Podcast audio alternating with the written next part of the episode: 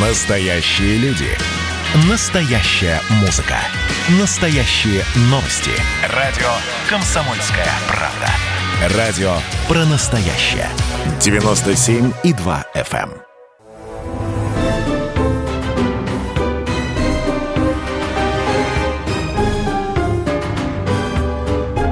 Предыстория. Мысли. Факты. Суждения. Здравствуйте, друзья! Предысторию вспоминают Иван Панкин и Павел Пряников, историк, журналист, основатель портала и телеграм-канала «Толкователь». Навальный возвращается в Россию, и многие почему-то сравнивают это его возвращение с событиями столетней давности, когда Владимир Ленин вернулся из Швейцарии на родину в пломбированном вагоне через Германию как раз.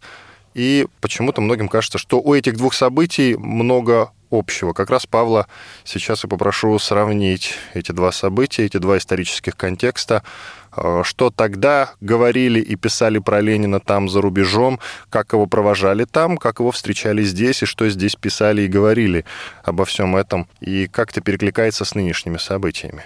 Читайте! Какая подлость, какая безмерная подлость! Где же граница бесстыдству? Как эти цветоши, эти политические проститутки нас предали. Предали партию, выдали планы ЦК. Бандиты. Ленина Навального сравнить нельзя, потому что Ленин это величина мирового масштаба, а Навальный это величина такого регионального и, я бы даже сказал, московского масштаба, судя по его рейтингам, которые дают 2-3%. Плюс Ленин это все же лидер партии, крупный по тем временам все же где-то к 17 году 20-30 тысяч активных большевиков было. То есть фигура, конечно, несравнима ни в идеологическом плане, ни в плане образовательном, ни в плане того, как человек мог воздействовать на внутреннюю политику. Но что схоже, да, это то, что снова как бы одним из главных агентов нашей политики становится Германия. Тогда Германия проявила, есть такой термин, благожелательный нейтралитет, отправив Ленина в, в Россию, формально воюющая страна, пропустила их через свою территорию в пломбированном вагоне. И сейчас Германия тоже проявляет такой благожелательный нейтралитет. Мы видим даже, как сегодня а, Навального провели в самолет а, немцы в Берлине, минуя стойку аэропорта. То есть его сразу посадили в самолет, минуя все формальности. Это очень похоже, как Ленина сажали в пломбированный вагон, что вот вы садитесь, минимум формальностей, да, проезжайте, мы ни во что не вмешиваемся вроде, но вот вам предоставляем, что называется, свою территорию для проезда. Напомню, для граждан воюющего государства, которые противостояли Германии. А в то время в, э, Швейцарии было две группы людей, которые относились по-разному, проезжать или нет через Германию. Первая группа собиралась ехать через Францию, и даже небольшая группа это осуществила, такой кружной путь из Швейцарии во Францию, из Франции в Англию, из э, Англии в Норвегию, и далее через Швецию, Финляндию в Россию. Небольшая группа так и проехала, которая скажет, нет, мы не будем ничего иметь общего с немцами, чтобы нам потом в России э, не предъявили, что вот немцы нас как-то использовали. То есть какая-то группа понимала, это в основном меньшевики были. А большевики, ну, такие люди, я бы сказал, довольно-таки циничные. Чем вот точно Навальный похож на Ленина, единственное в чем. Это, конечно, в своем цинизме.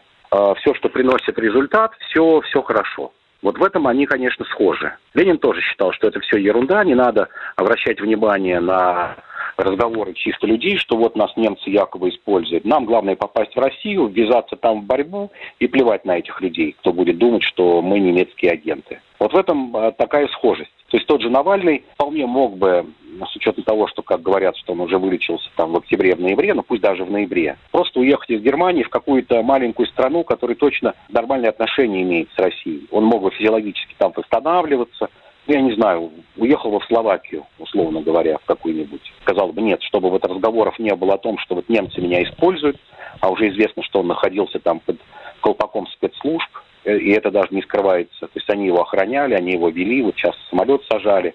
То есть э, политик вот такого уровня, как меньшевики, которые вот небольшая часть тогда уехала из Швейцарии, они бы так и поступили, которая уехала через Францию. Э, выехала бы из Германии в, в ноябре бы куда-нибудь в Словакию, не знаю, там, в Финляндию, провела бы там физиологические курсы восстановления, как он говорит, и оттуда бы спокойно выехала, чтобы потом никто не обвинил ну, вряд ли кто-то будет говорить, что спецслужбы Словакии, да, имеют какой-то вес и влияние. Он этого не сделал. То есть в этом цинизме он, конечно, похож на Ленина. Что нам главный результат, а наплевать на реноме, на репутацию, на уровни доверия, это все, все, все ерунда. Вот в этом похоже. Что тогда говорили? Общество российское разделилось тоже на две части. Некоторая часть говорила, да, как так, что люди едут, их пропускает Германия, едут под конвоем, значит, они имеют э, какое-то отношение к немцам, что это немецкие агенты. А какая-то часть говорила, да нет, все равно уже все живем с чистого листа, э, все это ерунда, наоборот, э, хорошо бы сейчас и с немцами мир заключать, потому что, ну, была эта группа, это в основном большевики, часть меньшевиков, анархистов, левых эсеров – которые в 17 году так считали, что это все ерунда. Главное, вот мировая революция, сначала революция в России, потом мировая, а на все эти мелочи плевать. Вот такое отношение было двоякое. Большинство относилось отрицательно, что Ленин проехал в пломбированном вагоне. Но вот самая циничная политическая часть, радикальная политическая часть, она отнеслась либо нейтрально к тому, что Ленин так проехал, либо даже благожелательно, что вот какой молодец, еще и немцев использовал, молодец. С другой стороны, когда немцы пропускали, у нас сейчас тоже немножко гипертрофированное отношение к тому э, моменту, а, когда немцы пропускали Ленина, а, они, конечно, не думали, что Ленин станет главным агентом революции через 9 э, месяцев. Считали, что это такой радикальный лидер, у которого, да, есть поддержка там десятков тысяч людей, но главные люди все равно это временное правительство или, в крайнем случае, сэры. И это действительно так показывало, что до сентября 2017 года большевики имели ну, в городах в лучшем случае 20% поддержки, а в малых городах и в деревнях там и 5% не набиралось. Можно посмотреть выборы в Советы, открытые совершенно выборы, честные, когда выбирали в, Московский совет, там, не знаю, Иваново-Вознесенский и так далее. Большевики везде были в меньшинстве. То есть э, побеждали везде и сэры, и меньшевики. Вот вместе на двоих брали процентов 70. Поэтому думали, что Ленин это вот такая незначительная фигура. Да, он, может быть, немцам поможет немножко в том смысле, что отвлечет элиты от войны с Германией на внутреннюю борьбу. Но большой ставки в, в апреле 17 года немцы не делали на Ленина. Вот нет такого, как у нас сейчас иногда говорят, особенно такая монархическая часть. Поклонники, скажем так, правых всяких течений, которые все же каким-то зловещим образом таким наделяют и германский генштаб, и Ленина, нет. Немцы хотели, швейцарцы тоже хотели избавиться от э, радикалов, э, социал-демократы немецкие хотели, потому что Ленин на их фоне тоже выглядел радикалом. То есть все были заинтересованы в том, чтобы его поскорее отправить как такого смутьяна из э, центра Европы. Немцы, ну, лелеяли небольшие надежды, что все же он сможет какое-то влияние на политику оказать внутри России, но не такую, не радикальную, не то, что он там сметет власть и об этом речь не шла в апреле 2017 года. Но в итоге вот оказалось, что приезд Ленина, да, в апреле 2017 года оказался судьбоносным. Если бы немцы его бы не пропустили, или вообще французы не пропустили, это, кстати, очень похожая ситуация и с ковидом. Мы говорим, похожа ли ситуация с Лениным или с Навальным. Ситуация еще и похожа тем, что границы были фактически закрыты или затруднено движение очень сильно. То есть кружным путем, конечно, можно было в Россию приехать, но любая страна имела право тогда не пропустить этих людей или интернировать их. Те же французы, англичане по запросу российского правительства могли бы их отправить в какой-нибудь там под домашний арест, что называется. И случилось так, что вообще каким-то вот образом все это, эти границы удалось преодолеть. Если бы этого не произошло, вероятно, Октябрьской революции не было. Вот Ленин бы приехал после окончания войны в страну бы в конце 18 года, а там уже укоренилась власть эсеров и меньшевиков, провели учредительное собрание, э, оно взяло во власть в свои руки. В общем, все могло пойти по-другому. То есть в этом смысле, конечно, это судьбоносное решение немцев было. Они сами не ожидали, еще раз повторю. Но в итоге оказалось, что да, это один из главных таких их э, шагов был к тому, чтобы вот то, что произошло в России потом в октябре 2017 года. И тут же возникает любопытный вопрос – почему немцы не выделили для Навального какой-то спецборд? Ну, пустой, с каким-то минимальным сопровождением. А почему он полетел на обычном рядовом рейсе, причем на лоукостере с другими простыми, скажем так, людьми. Почему я обращаю на этот факт внимание? Потому что вся история с Навальным как раз началась э, с эпизода на борту самолета, где ему стало плохо – и там было много посторонних, и здесь очень много посторонних. Немцы могли бы выделить какой-то правительственный борт, например. Но почему-то этого не сделали. Вот это любопытный момент. Почему?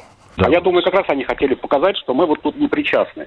Это примерно как не причастны уже совсем к его отправке. Так же, как немцы в 17 году Ленину предоставили пломбированный вагон, но больше ничего не дали. Не дали денег, не дали там каких-то сопровождающих, просто посадили в поезд, провезли и, и все. Вот если бы дали какие-то деньги, какие-то особые условия, тогда бы точно Ленина и про всю его группу говорили бы, что это немецкие агенты. Также здесь, я думаю, что не дали повода говорить, что вот мы, немцы, совсем уж так откровенно используем Навального в своих э, каких-то задачах. Вот я думаю, только ради этого, чтобы потом не было упрека, что он совсем уж у нас, совсем уж на особом статусе находится. Нет, вот видите, он как обычный человек, но все равно, конечно, это немножко не верится, с учетом того, что действительно его провели в самолет. Но главная причина, думаю, это, чтобы не давать повод сказать, что он у нас был совсем уж на каком-то особом счету. Ну, меня, кстати, удивляет, и сам Навальный мог бы заказать, или его друзья, такой же борт и прилететь. Это, это действительно, конечно, в какой-то мере удивительно, но я думаю, что такая клоунада. Ну, представление, не клоунада, представление такое театральное.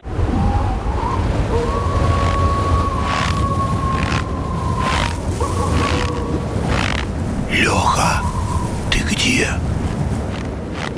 А че это вы здесь делаете, а? Встречаем Леху.